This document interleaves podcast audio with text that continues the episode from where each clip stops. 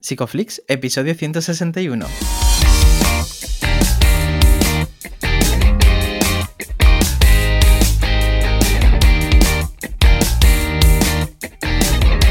Bienvenidos a Psicoflix, un espacio de psicólogos para psicólogos, un podcast donde entre todos buscamos ser cada vez mejores profesionales de la psicología. Aquí hablamos de todas las estrategias, técnicas y noticias de la psicología contemporánea, pero siempre con la, con la evidencia científica que nos gusta defender. Hoy estamos a 12 de mayo y estamos emitiendo nuestro episodio número 161, en el que vamos a hablar de un tema muy chulo, pero bueno, antes recordaros que en psicoflix.com podéis registraros y acceder a todo el contenido exclusivo para suscriptores bueno, bienvenidos al podcast. Yo soy Jay. Me estaba riendo porque estoy viendo a Darío en directo. ¿Qué tal, Darío? ¿Cómo estás? Hoy, hoy nos vemos y no solo nos vemos, sino que además estamos solos. hoy, atención. Sí, sí, hoy, atención, un primer episodio que vamos a grabar Jay y yo. Eh, llevamos mucho tiempo queriendo hacerlo y por fin hemos, hemos dado el pasito. Así que hoy grabamos puntito. Esperemos que sea el primero de unos cuantos. Pero antes, em, bueno, avisamos a la gente que está suscrita a Psicoflix. Estamos ya dándole caña a los grupos de supervisión. Este episodio está saliendo un jueves y tenemos un evento para el 16, lunes. ¿Vale? Nos vamos a ver a las 8 y cuarto em, a través de Zoom probablemente. Vamos por saco Discord. Eh, vamos a utilizar, de hecho, estoy ya configurando, estamos viendo ver cómo lo hacemos para tener un grupo privado de Telegram para todos los suscriptores, eh, donde podremos interactuar mucho más fácilmente. Incluso tenemos muchas ideas que se podrán hacer a través de Telegram. Va a estar muy guay, vamos a intentar incluso emitir en directo a través de Telegram, eso era una locura, porque, eh, bueno, creo, y creo que va a ser mucho más sencillo. Vamos a ver, vamos a ver si, si esta vez sí que, sí que atinamos. Sea como sea, Em, tenemos hoy un episodio Ye. Claro, no te puedo decir quién tenemos por aquí. tenemos a nadie. Te puedo presentar a ti si quieres. Eh, creo que ya me conoces. Ya, ya los conoces, ya los conoces. Pues sí, pero bueno, no, no, estaría mal. En realidad, nunca nos presentamos en ningún episodio. Es verdad, Oye, es verdad, Damos por hecho. El otro día hablaba con una psicóloga y me decía, no, porque yo le preguntaba, bueno, ¿y consulta cómo te sueles sentir tú? Y me decía, yo en consulta no existo. ¿Por qué te decía eso? Eh, porque la sensación está de que estamos a veces tan plenamente conscientes de, la otra persona em, que nos olvidamos de nuestra presencia. ¿no? De hecho, a veces ocurre, ¿no? A mí me ha pasado que se me cambiara un poco la, cara, ¿no? Se me ve muy concentrado y como, bueno, vale, yo a lo mejor no soy así. Pero eh, es lo que te estoy diciendo, que a lo mejor estamos dando por hecho que existimos eh, dentro, de, dentro de este podcast, que la gente nos conoce y a lo mejor no, no es así. Yo pensaba que, era, que éramos una inteligencia artificial, ¿no? Que las entradas se hacían solas. bueno, pero... no, no, no. sí, que sí, que pero... de carne y hueso. Estamos vivos. Cuéntame, Ye, ¿tú quién eres? Eh, ¿Cómo te presentas a la gente? Te voy a hacer la misma pregunta que le hago a la gente. es difícil, ¿eh? Es difícil. Es una pregunta muy complicada, ¿no? Porque yo, por ejemplo, eh, concibo como la psicología ha sido una parte muy importante de mi vida desde muy pequeño. O sea, yo creo que desde los nueve o diez años ha sido como algo que me ha acompañado en muchas lecturas, en muchas reflexiones. Y yo siempre me concibo como Ye, pero con una gran parte de psicología o de psicólogo. Y creo que eso no tampoco es muy sano, ¿no? Porque al final vamos construyendo nuestras identidades en base a ello. Pero mm, así que te diría, ¿no? Más allá de lo académico, pues te diría que, soy una persona muy curiosa. A mí, o sea, cualquier cosa que veo, cualquier vídeo que veo en YouTube o cualquier conversación, de repente pues me surge eh, buscar sobre eso, ¿no? Y seguir aprendiendo mucho. Entonces, al final, soy como un poco Wikipedia. me, gusta mucho eh, saber de muchas cosas a la vez y, te diría eso, ¿no? Que para mí, como persona, soy una persona muy curiosa y que tengo muchas inquietudes y que, mm, joder, pues me gustaría que mi vida estuviera en base a, explotar esas inquietudes, ¿no? A seguir conociendo cosas sobre, sobre psicología y sobre otros ámbitos que también me, me gustan mucho. No sé si he respondido a tu pregunta, he hecho una tangente por ahí, pero bueno. bueno, un poco, no pasa nada. Ya el, el multipotencial, te voy a poner ahora en, WhatsApp, te voy a poner en la agenda ese nombre. Muy bien, muy bien. No, pero, pero sí, la, verdad que la gente que, que, te conoce, como, como en mi caso, sabrá que conocimiento tienes un trocho. Además, eh, fuiste opositor peer durante unos cuantos años y tienes una enciclopedia en la cabeza. Eso se sabe en cuanto hablas contigo y desde luego la calidad humana que tienes. Eso ya sabes que muchas veces te lo, te lo digo, ¿no? Bueno, pues... Eso mismo de ti, que lo sepas. Muy bien, pues hoy queríamos hablar sobre esto de, de ser eternos estudiantes, de estar, eh, como que hemos ido sacando y que queremos eh, también divulgar con, con Psicoflix. Y en general hemos visto nuestras estadísticas y sabemos que hay mucha gente que nos escucha que no llevará ni un año eh, de ejerciendo o que incluso aún no lo están haciendo. Entonces, viendo todos estos números, pues tiene mucho sentido que también enfocamos, enfoquemos parte de este podcast a esas personas. Y otra gente a lo mejor, ¿no? Que ya tengan 20, 25 años de experiencia, que estén ahí en su diván. Espero que no. Espero que no, que no estén en un diván. Solo para, acostarse. solo para acostarse, exacto. Un diván para dormir, ¿no? no para dar terapia. Bueno, eh, y claro, mm, yo te quería preguntar, ya empezamos un poquito así, hoy iba a ser una sesión de preguntas y respuestas de, que van de, ti para mí, de mí para ti. Muy bien, muy bien. Em, bueno, yo, yo quería preguntarte a ti, eh, en realidad, sobre cómo te formas. O sea, yo sé cómo te has ido formando la carrera, todo el mundo tiene más o menos el mismo método. te esperas a los dos días antes del examen, estudias y ya sacas lo que saques. No, espero que no. Bueno, sé que hay mucha gente sí. Yo, de hecho, alguna vez, en fin, a lo que iba. A día de hoy, Ye, y una vez acabada la carrera, eh, ¿cómo debería o cómo tienes tú en cuenta la formación? ¿Cómo te sigues actualizando? Eh, ¿Cómo te mantienes al día? Pues como te comentaba al principio, ¿no? Para mí la formación ha sido siempre algo constante, o sea, ha sido algo que ha estado también en mi historia personal, ¿no? Y, ya desde la carrera, recuerdo que, por ejemplo, en segundo de, carrera, pues cuando estábamos estudiando psicología de la memoria, eh, recuerdo que me apunté pues como voluntario a, ser investigador ¿no? dentro del departamento y mm, estuvimos ahí investigando sobre procesos básicos de memoria y demás, o sea, una, pasada. En tercer año recuerdo que, cambié de grupo de investigación y me metí en cosas de neurobiología y cosas así muy chulas también. Y a la vez pues también lo compaginé con, con recursos humanos, ¿no? Y también otro año hice temas de voluntariado con autismo. Y mm, esto lo cuento porque de alguna forma esta curiosidad está ligada también al valor de ser un mejor terapeuta y, mm, creo que también se, proyecta a, la hora después de terminar la carrera, ¿no? Es algo que, para mí la formación siempre ha sido esencial en nuestro campo, sobre todo. Es un campo que, está en continuo crecimiento y que los psicólogos no nos podemos olvidar de, esto, ¿no? Un, un, psicólogo que no se trabaja a sí mismo, tanto en lo personal como, como en lo académico, creo que está falto de, herramientas de trabajo.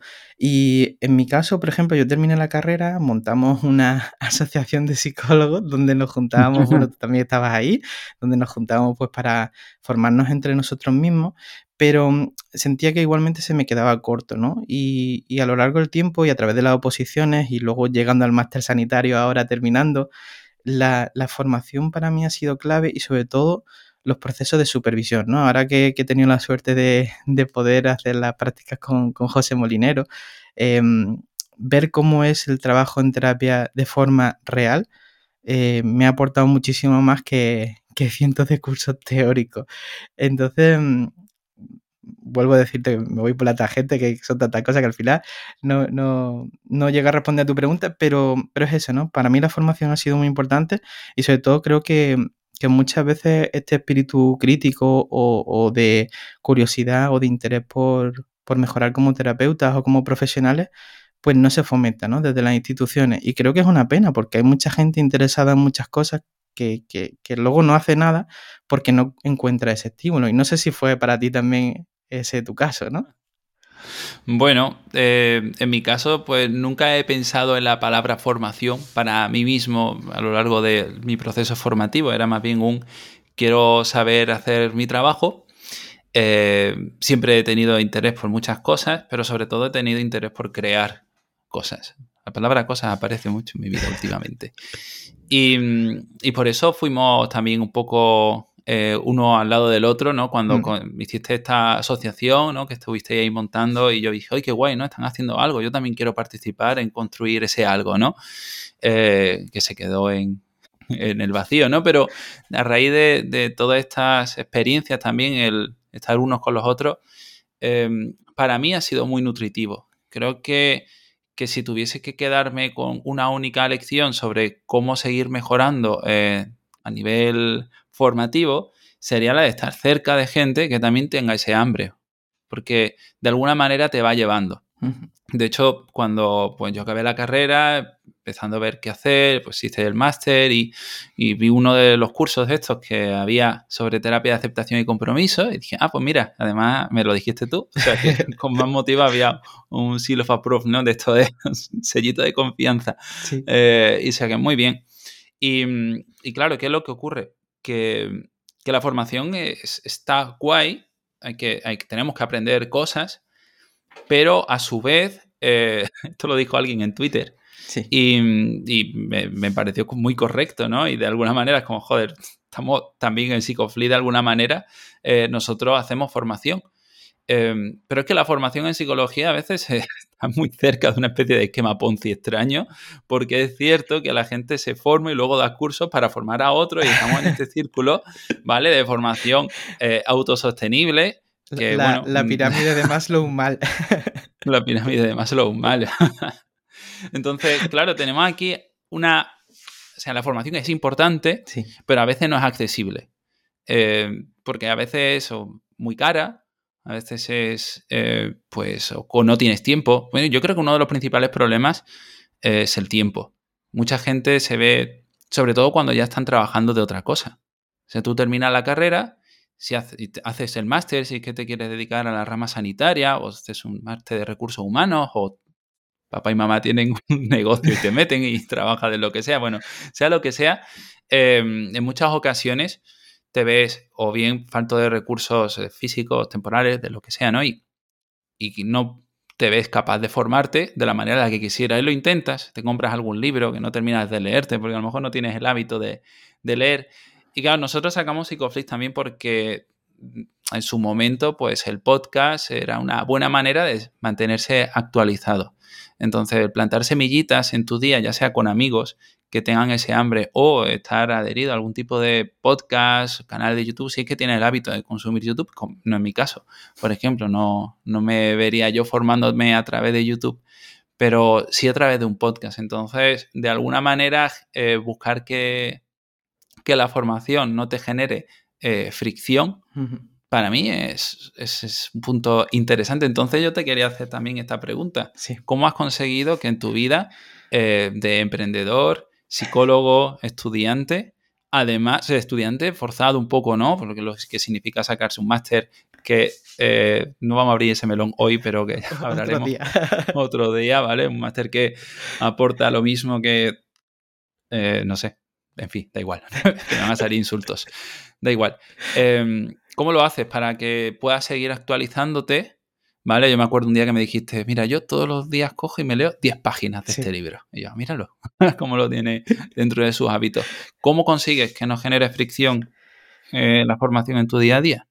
Pues una parte difícil, ¿no? Como tú decías, el hecho de, de ya para nosotros, ¿no? Como creadores de contenido al final pues hay que sacar tiempo, ¿no? Y el hecho de mero de hacer las entrevistas cada semana mm. supone un reto, ¿no? Porque eh, el otro día te lo comentaba a ti también, lo hablaba con Juanjo, ¿no? Que, bueno, para toda la gente que está escuchando, Juanjo también está, es parte del podcast y del proyecto, de nuestro colega, nuestro hermano.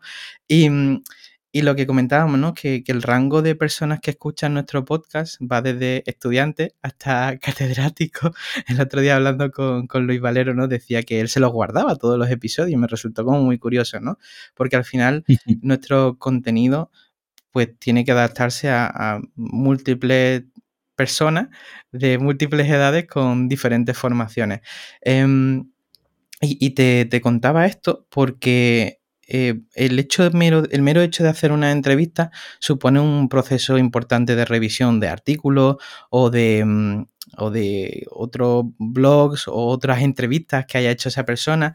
Y, el mero hecho de hacer eso para mí ya supone estar actualizado dentro de la psicología, ¿no? Por ejemplo, hace dos episodios hablamos con, bueno, dos o tres episodios hablamos con Bárbara y hablamos del pensamiento de la rumia y la flexibilidad. Y mm, el hecho de solamente dedicar dos horas, ¿no? A leer artículos sobre el tema, ya supone para mí una actualización en, en, bueno, en, temas que son pues realmente candentes, ¿no? Eh, artículos del 2020-2021. Y en mi caso, llevado a, a, lo personal, ¿no?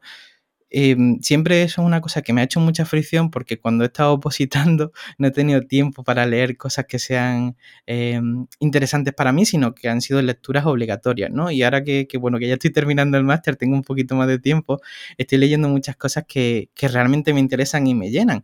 Y una de las estrategias, pues precisamente es eso, ¿no? Eh, no es casi que una obligación, sino es como crear un hábito todos los días, a cualquier hora del, día, sobre todo por la noche, que es cuando estoy más tranquilo, ¿no? Y, digo, pues hoy 10 eh, páginas o media hora durante la mañana que va a estar solamente y exclusivamente dedicada a, leer o a hacer un curso, ¿no? hacer un módulo de un curso que, por ejemplo, nosotros lo dividíamos en 20 minutos porque sabemos que 20 minutos pues tiene cualquier persona, ¿no? Entonces era una forma de, de pequeños ratos durante el día que no realmente no te rompen ni la mañana ni la tarde o la noche, pero que suponen un pequeño avance, ¿no? Porque luego eso, eh, en mi experiencia, no puedo hablar por la experiencia de otros, pero a mí luego se me ha servido mucho de cara a la terapia o de incluso a la hora de hacer entrevistas. Entonces, como que todo se va retroalimentando un poco, ¿no? Y, el hecho de tener un pequeño hábito durante el día a día a mí me, ayuda. Yo sé que tú también tienes ahí un hábito de lectura mañanero y me gustaría también conocerlo. Sí.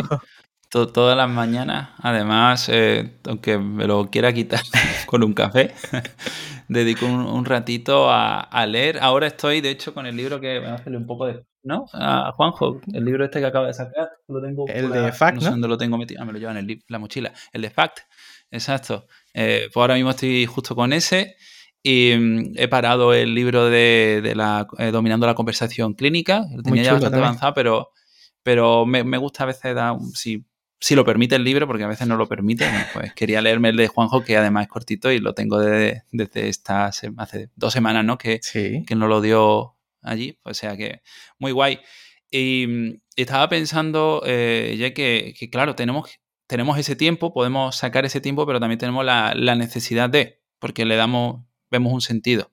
Vemos un sentido a lo que estamos aprendiendo porque luego puede tener una utilidad de alguna manera, o sea, para una entrevista, bien en condiciones o bien para llevarlo a consulta.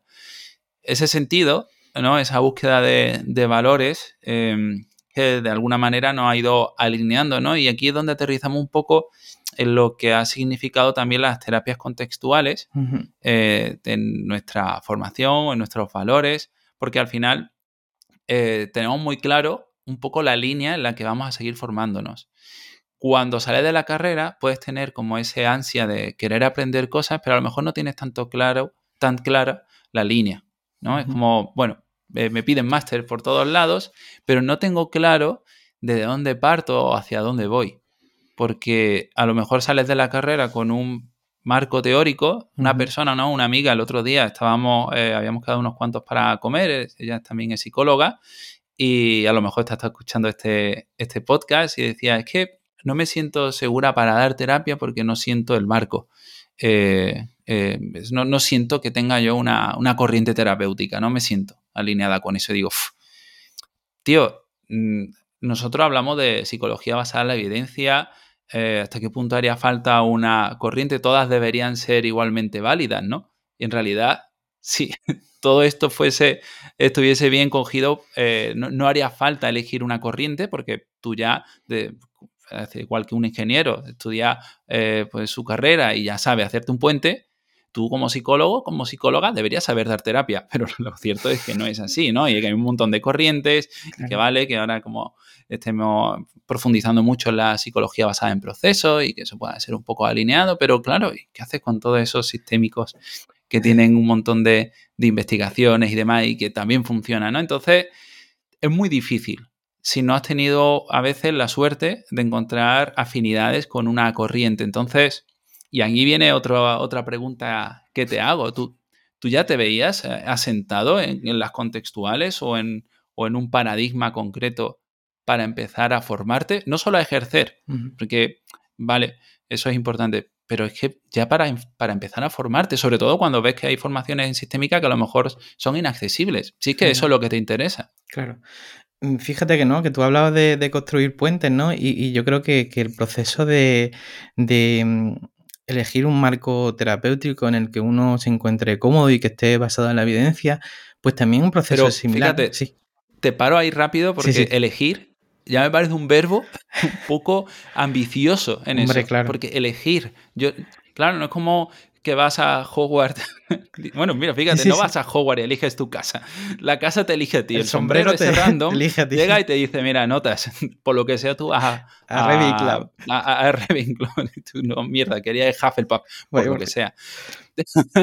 Entonces, eh, sí, pero yo, no recuerdo haber tenido un catálogo de, de corrientes sistémica, cognitivo-conductual, conductual pura, de análisis, venga, ok, eh, gestal, me.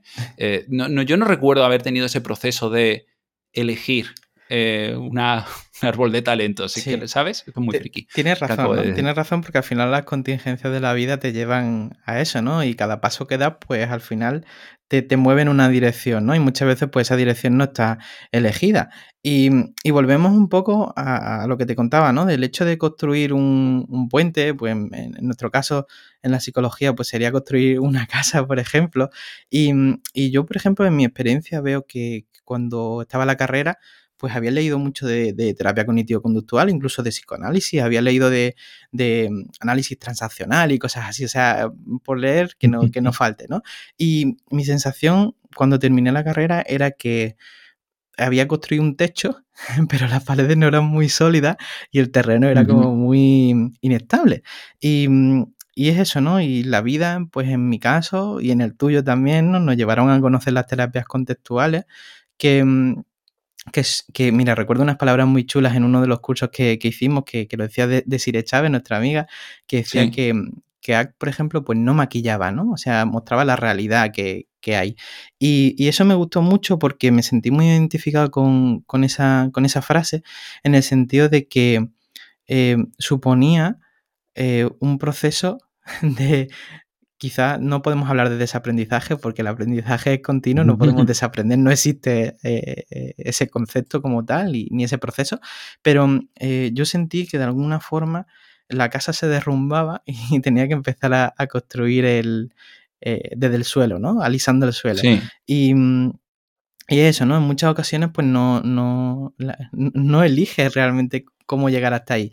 En mi caso, pues fue eso, ¿no? Un proceso de demolición casi por completo y a reconstruir sobre, em, sobre eso. Y, creo que el hecho de tener un marco teórico en el que moverse al final es muy cómodo y te proporciona una brújula de actuación, porque si no tienes un marco teórico, ¿cómo, cómo diablos, cómo vas a hacer no, no, no puedes. Para, intervenir, ¿no? Ya estamos hablando en el, en el, ámbito clínico, que es en el que nos movemos nosotros, ¿no? ¿Cómo haces o, qué mapa tienes para, ejercer. O sea, ¿cómo lo mm. hace, no? Delante de un paciente. Entonces, no tener un marco en el que sentirse cómodo. Además, le entiendo muy bien que mucha gente no se identifique con ninguna corriente ni ningún marco en concreto, porque es muy difícil también y tienes que tener la experiencia de haber pasado por ahí. Pero a su vez, no buscarlo de forma activa creo que es un, es un problema y es un lastre para la persona. No sé cómo lo ves tú. Sí, sí, sí, no es cierto. El, el problema es que no todos los, no todos los marcos relacionales le llegan a uno. Eh, a veces, pues fíjate, yo estaba pasando un mal momento, te conocí a ti, me metí en ese curso y resulta que eh, me gustaron los ejercicios estos de, fusión, que parecía que estabais haciendo ondas vitales, eh, kamehas, un poco en esto, ¿no? Y estabais ahí...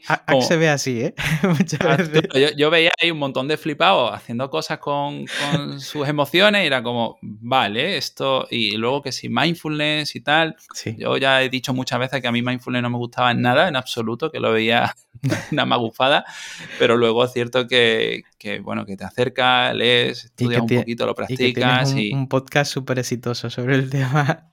Y resulta que ahora tengo un podcast de, mindfulness, claro, pero em, que lo que me refiero es que es importante de alguna manera que nos cuestionemos si lo que estamos haciendo hasta ahora es útil o es lo que nos nutre del todo y que nos planteemos movernos a escenarios diferentes. Claro. porque son en esos escenarios, sí. Claro, y, no, yo hablo de, por ejemplo, ¿no? Ahora yo me siento muy cómodo con las contextuales, pero eso no quiere decir que no haya aspectos críticos. Y de hecho, muchas cosas hay que repensarlo. O sea que, que mm, cualquier cosa que, escojamos que sea con una mirada crítica. Al final nada se da por sentado, la ciencia se va revisando eh, bueno, a día a día y, tenemos que ser críticos incluso con nosotros mismos, ¿no? Pero eso no quiere decir que no puedas elegir un marco y a partir de ahí, pues empieces a, trabajar. claro, desde luego, además, que muchos son teorías también y, que luego pues van saliendo más investigaciones, la ciencia va avanzando. El otro día le ponía un ejemplo a un amigo sobre que los psicólogos de alguna manera somos como marineros en un barco que miran al cielo para predecir el tiempo. Hostia, y esto es lo que tenemos.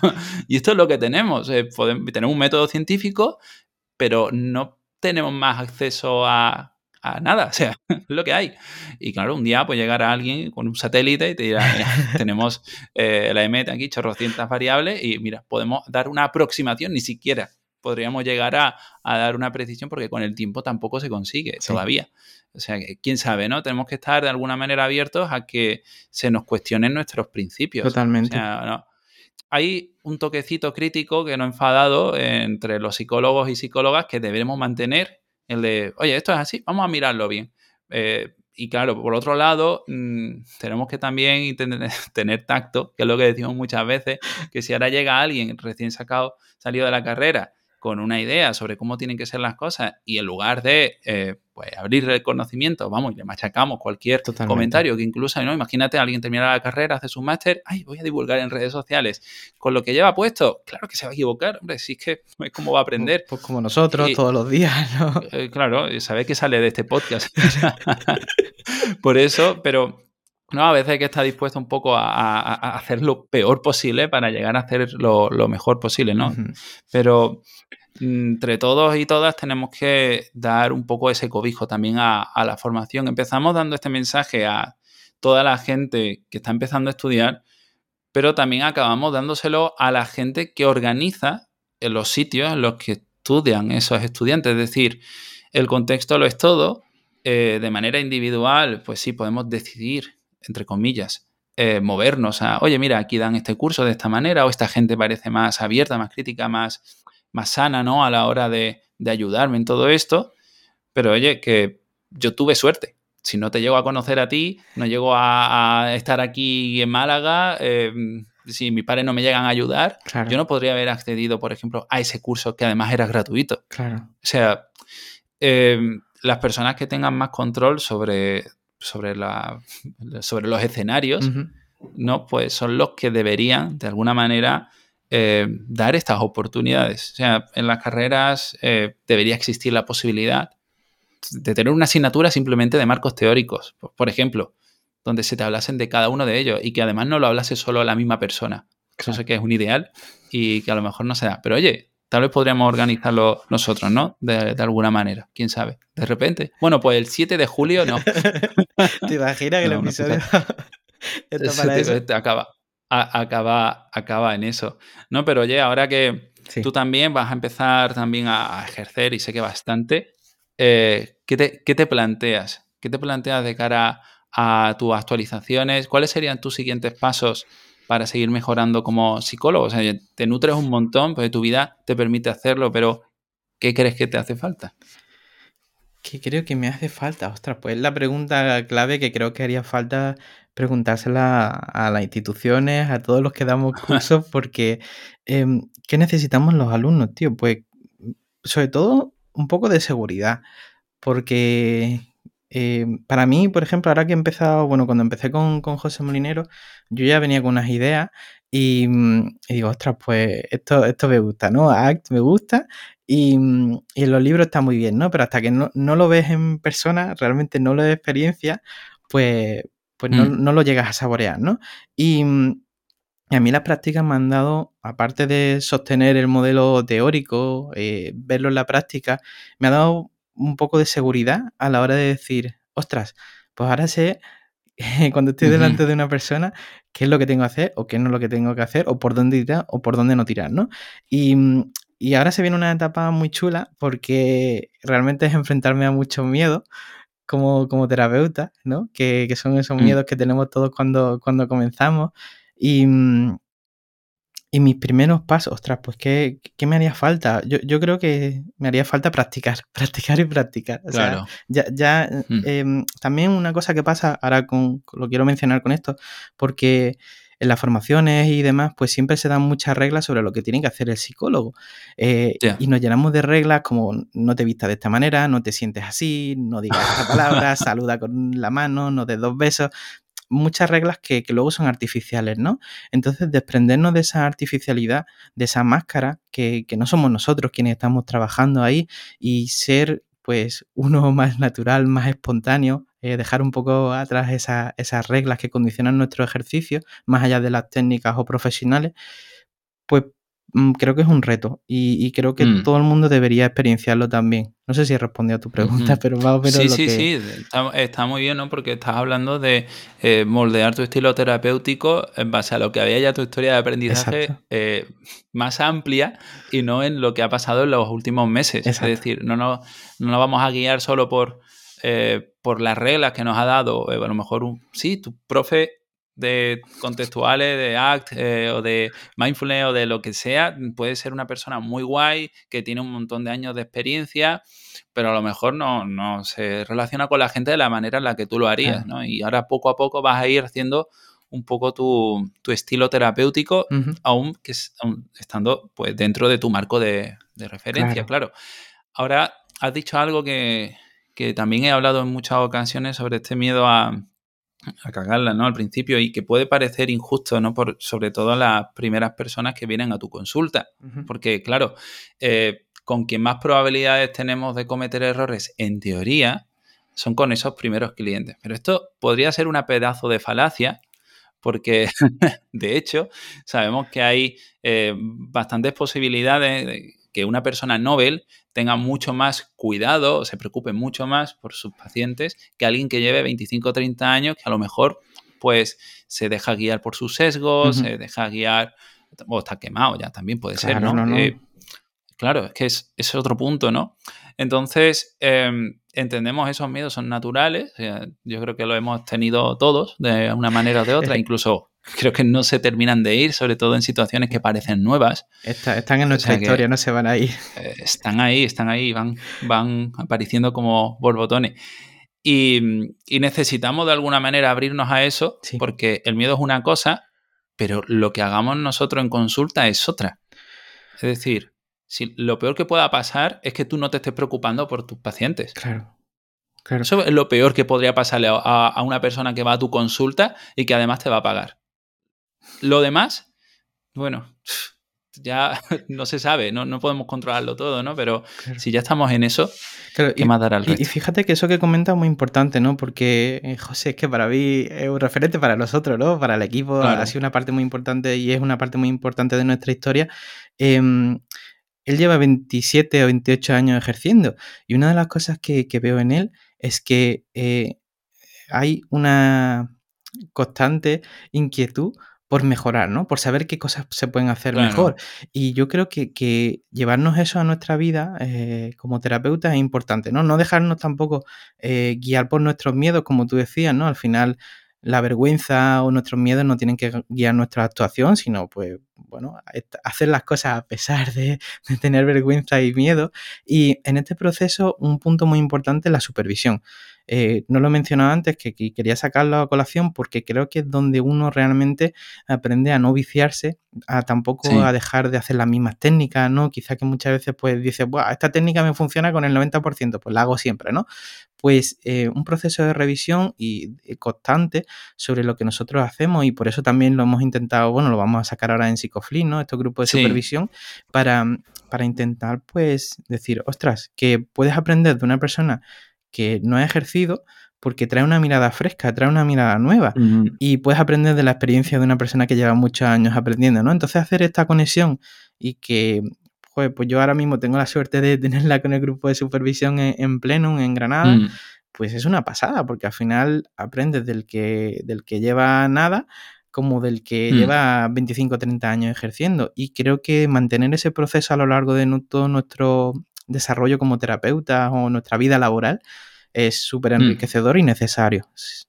Claro, sí, sí, sí, no, desde, luego. Además, eh, bueno, ya mismo la, gente irá recibiendo sus correos con, con los emparejamientos. Este episodio no estaba orientado a hablar del grupo de supervisión, porque para eso tenemos la clase, la clase del 16, pero es verdad que como esto está muy presente, al final eh, aparece, ¿no? Claro porque, bueno, comunicándose entre iguales es, bueno, entre iguales o entre no tan iguales, ¿no? Esa revisión constante, al final es súper importante.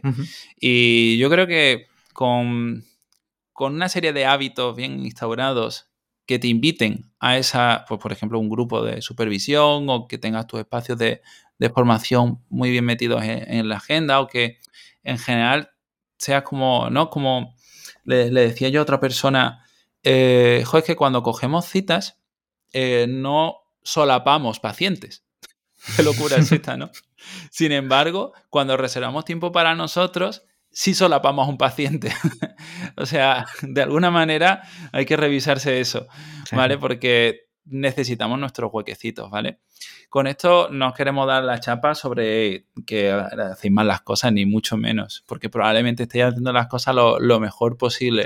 Es solo un toquecito de ánimo, aunque si estabais pensando buscar esos espacios o esa forma de vincularos a gente que os animen a seguir creciendo, o si ya lo estáis haciendo y lo que hace falta es empezar a, dar pasitos, bueno, pues ya os decimos que todos empezamos por esos primeros pasos y que los miedos son, por lo menos, eh, aparte de la cuota de autónomo, un must dentro de, emprender en psicología como, como al menos la práctica clínica.